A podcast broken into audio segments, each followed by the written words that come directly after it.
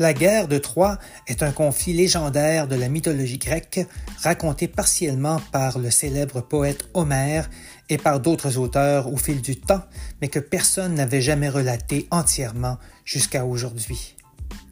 Je m'appelle François Bellavance et j'ai publié aux éditions Douro toute la guerre de Troie en trois tomes suivis de l'Odyssée d'Ulysse, je me suis basé sur les textes d'auteurs célèbres dont Homère, Virgile et Quintus de Smyrne, dont j'ai actualisé la langue pour le lectorat d'aujourd'hui. La série d'épisodes formant la légende demeure intacte, contrairement aux versions cinématographiques ou télévisuelles existantes. Les textes sont disponibles sur amazon.ca, .com et .fr, ainsi qu'aux éditions Douro, D-O-U-R-O, Visitez mon site web françoisbelavance.com pour en savoir plus. Bonne écoute.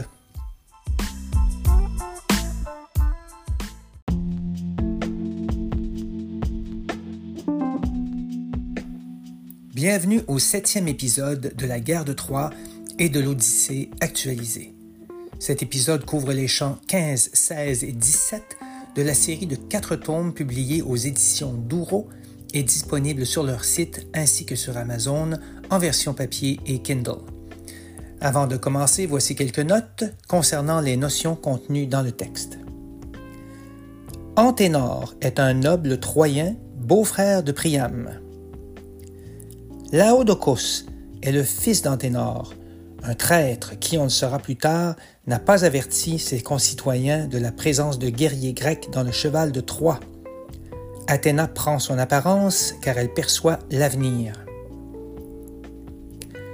Selon certaines sources, au cours d'une guerre terrible mettant aux prises les Olympiens et les géants, Athéna a tué un de ses ennemis appelé Paias et a utilisé sa peau comme armure, d'où son surnom Paias Athéna. Le mot trait, T-R-A-I-T, est synonyme de flèche et parfois de lance. Sur ce, bonne écoute.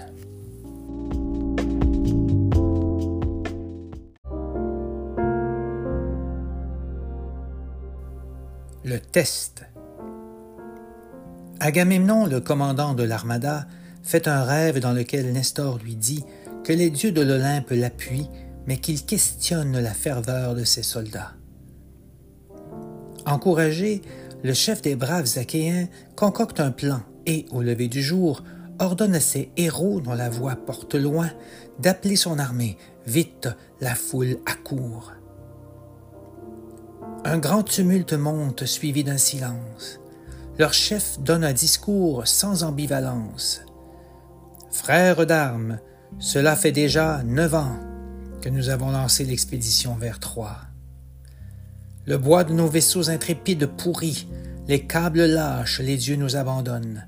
Les cadavres que la mort collectionne sont ceux de nos compagnons et amis. Sur nos îles, on pleure encore votre départ. Espérons qu'on vous espère quelque part. Vous devez rebrousser chemin sur le champ. Rentrez chez vous, on vous y attend. Les valeureux hommes hésitent abasourdis. L'ordre qu'on leur donne est pourtant clair. Il faut quitter, malgré ce cuisant revers. Plusieurs courent vers leur nef, encore surpris. Ils hurlent de joie en pensant au leur. Ils s'imaginent déjà les douces lueurs des rivages des îles de leur enfance, où l'on rit, mange, chante et danse.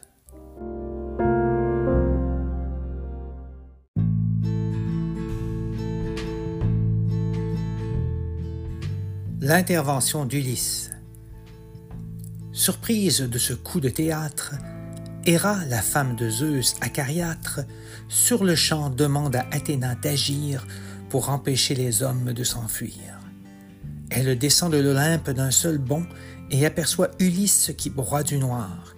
Elle lui dit à l'oreille qu'Agamemnon ne fait que mettre à l'épreuve leur vouloir. L'ingénieux souverain d'Ithaque rattrape un par un les chefs qui s'échappent. Mes amis, vous levez l'encre sans gloire, sur vos îles, que verrez-vous dans le miroir? Il traite tous les fuyards de lâches et muselle les langues de vipères. Si vous quittez sans finir votre tâche, vous subirez toute ma colère. Nestor donne son avis, toujours excellent. Il faut combattre en groupe dans la cohue. Le clan s'appuiera sur le clan. La tribu soutiendra la tribu. Agamemnon l'arrogant est ravi. Son cri de victoire partout retentit. Il remercie Nestor et hurle à son armée. La guerre vient enfin de commencer. De son côté, Hector sait qu'il doit ouvrir les portes de sa cité ou périr, car hommes, femmes et enfants ont faim. Son armée sortira le lendemain.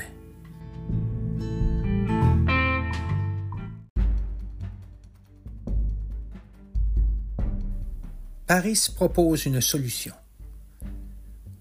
Les Troyens lancent des cris en avançant, comme font les oiseaux dans l'atmosphère. Les Grecs, eux, restent muets en marchant et soulèvent des nuages de poussière. Les deux armées marchent en cadence, elles avancent sur la plaine telles des incendies. Les soldats innombrables de ces alliances de haut ressemblent à des fourmis. Avant que le sang se mette à gicler, Paris, au beau milieu de la mêlée, nargue ses rivaux, mais se défile dès qu'il aperçoit Ménélas de profil. Hector invective son frère qui a peur et qui vit à la surface des choses. Il lui rappelle que, de leur malheur, il est l'irrévocable cause. Le jeune homme admet ses torts irréparables et propose un remède admirable à la guerre qui vient de s'enclencher, une offre qu'on ne pourra refuser. Alors que les guerriers se rapprochent et que les glaives frôlent les boucliers, le grand Hector, sans peur et sans reproche, leur crie Achéens, je veux vous parler. Pour conclure ce siège interminable, Paris provoque Ménélas en duel. Au gagnant, Hélène, si délectable, pour nous tous, l'amitié éternelle. Les Atrides comprennent ce qui se passe. Ils entrevoient la fin de l'impasse. Un fils de Priam se sacrifie pour les siens. Combien funeste sera son destin. Le jeune prince gagne le tirage au sort. Il pourra lancer sa pique en premier. Les soldats des deux armées assemblées assisteront assis au combat à mort.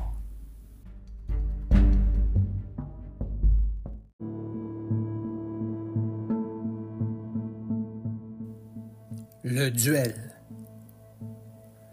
Tandis que les belligérants se préparent, Priam croise Hélène sur les remparts. Honteuse, elle lui exprime sa peine. Elle se traite elle-même de chienne. Mais le bon roi l'innocente sans hésiter. L'étincelle seule ne peut expliquer l'embrasement d'une immense forêt. Le bois était sec et les dieux soufflaient. Le maître de Troie grimpe sur son char doré. Avec Anténor, il rejoint ses généraux.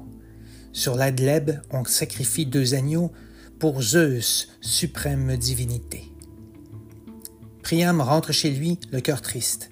Il sait que même si Paris insiste, il n'a aucune chance contre Ménélas. Pour son fils, bientôt sonnera le glas. Les duellistes sont couverts d'airain. Sur leurs épaules, ils accrochent une épée. Ils tiennent une pique, un grand bouclier, et portent un casque au long crin. Ils s'avancent l'un vers l'autre, faisant taire la foule ainsi que tout leur univers. Paris décoche sa pique qui se brise sur l'écu de celui qui le méprise. Ménélas tire son javelot acéré qui traverse le bouclier de son rival, mais son opposant évite le coup fatal de justesse en se penchant de côté. Furieux, la tride d'une main de maître abat sa terrible épée spartiate sur le casque d'airain du traître, mais la forte lame de bronze éclate. Le roi de Sparte poursuit son attaque. Il saisit par le casque son adversaire, que la suave déesse aphrodisiaque, au tout dernier instant, libère. Le champion grec décide d'asséner le coup de grâce à celui qui l'a défié. Il prend sa lance légère en main, mais un brouillard se lève soudain. Paris disparaît, Aphrodite l'a sauvé. Il apparaît dans sa chambre parfumée. Victoire! Les Achéens réclament leur dû. Ils exigent qu'Hélène leur soit rendue.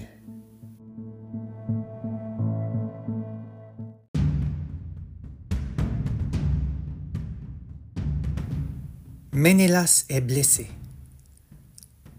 Au sommet de l'Olympe, les dieux veillent. Sur le parvis d'or, ils tiennent conseil. Zeus, l'assembleur de Cumulus, ne tient pas à la guerre Mordicus. Mais Héra convainc le cronier de Brutal de laisser croître les racines du mal sur le champ de bataille fatidique au crépuscule apocalyptique. Athéna, aux yeux pères, change d'aspect. On dirait Laodocos, fils d'un félon. Elle descend de l'Olympe d'un seul bond pour empêcher les mortels de faire la paix. Pendant que les Grecs immobiles murmurent, Paias Athéna influence leur futur. Elle incite un pauvre archer troyen naïf à poser un geste risqué mais décisif. Pandare, à l'œil sûr et précis, soupire. Il rêve de trésors et d'un bel avenir. Il tire de son carquois un trait neuf. Il tend sa corde en air de bœuf. Le fil touche sa poitrine bombée. Son arc devient un cercle enflammé. Sous la voûte céleste du monde, il n'hésite qu'une seconde. La corde résonne, la flèche jaillit, ardente devant des guerriers surpris. L'archer vise Ménélas, alors serein, mais la fille de Zeus veille au grain. Comme on éloigne une mouche qui vrombit du visage d'un bébé endormi, la déesse se fait doucement dévier, la pointe noire vive et acérée. La flèche fait quand même gicler le sang. Agamemnon croit son frère mourant. Ménélas regarde sa plaie et le rassure. Il ne s'agit que d'une éraflure.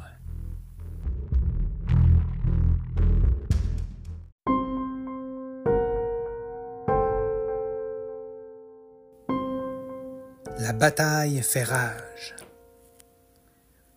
Athéna poursuit son œuvre pernicieuse.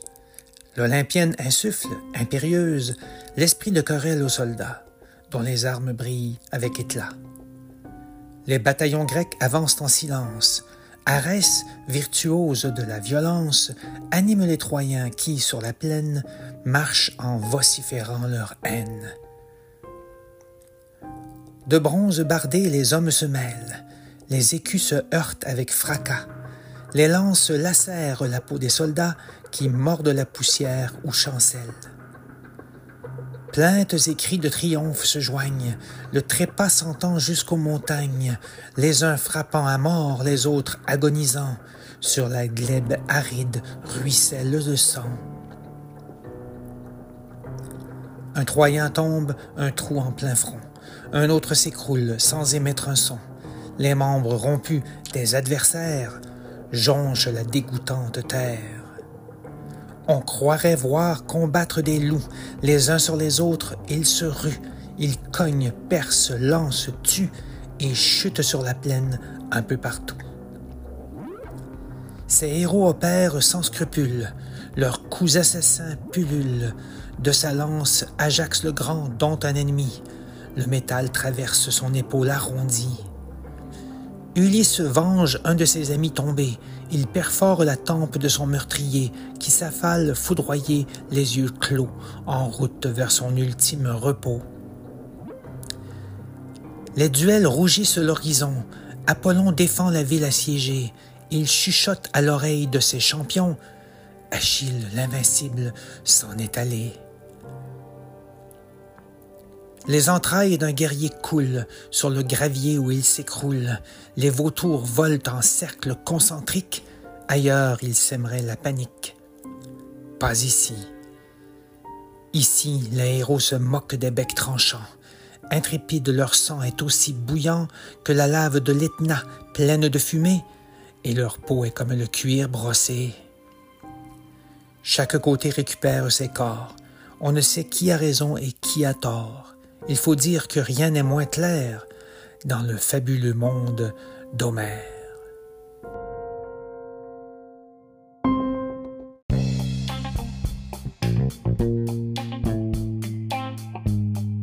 Merci d'avoir écouté cet épisode de la guerre de Troie et de l'Odyssée actualisée.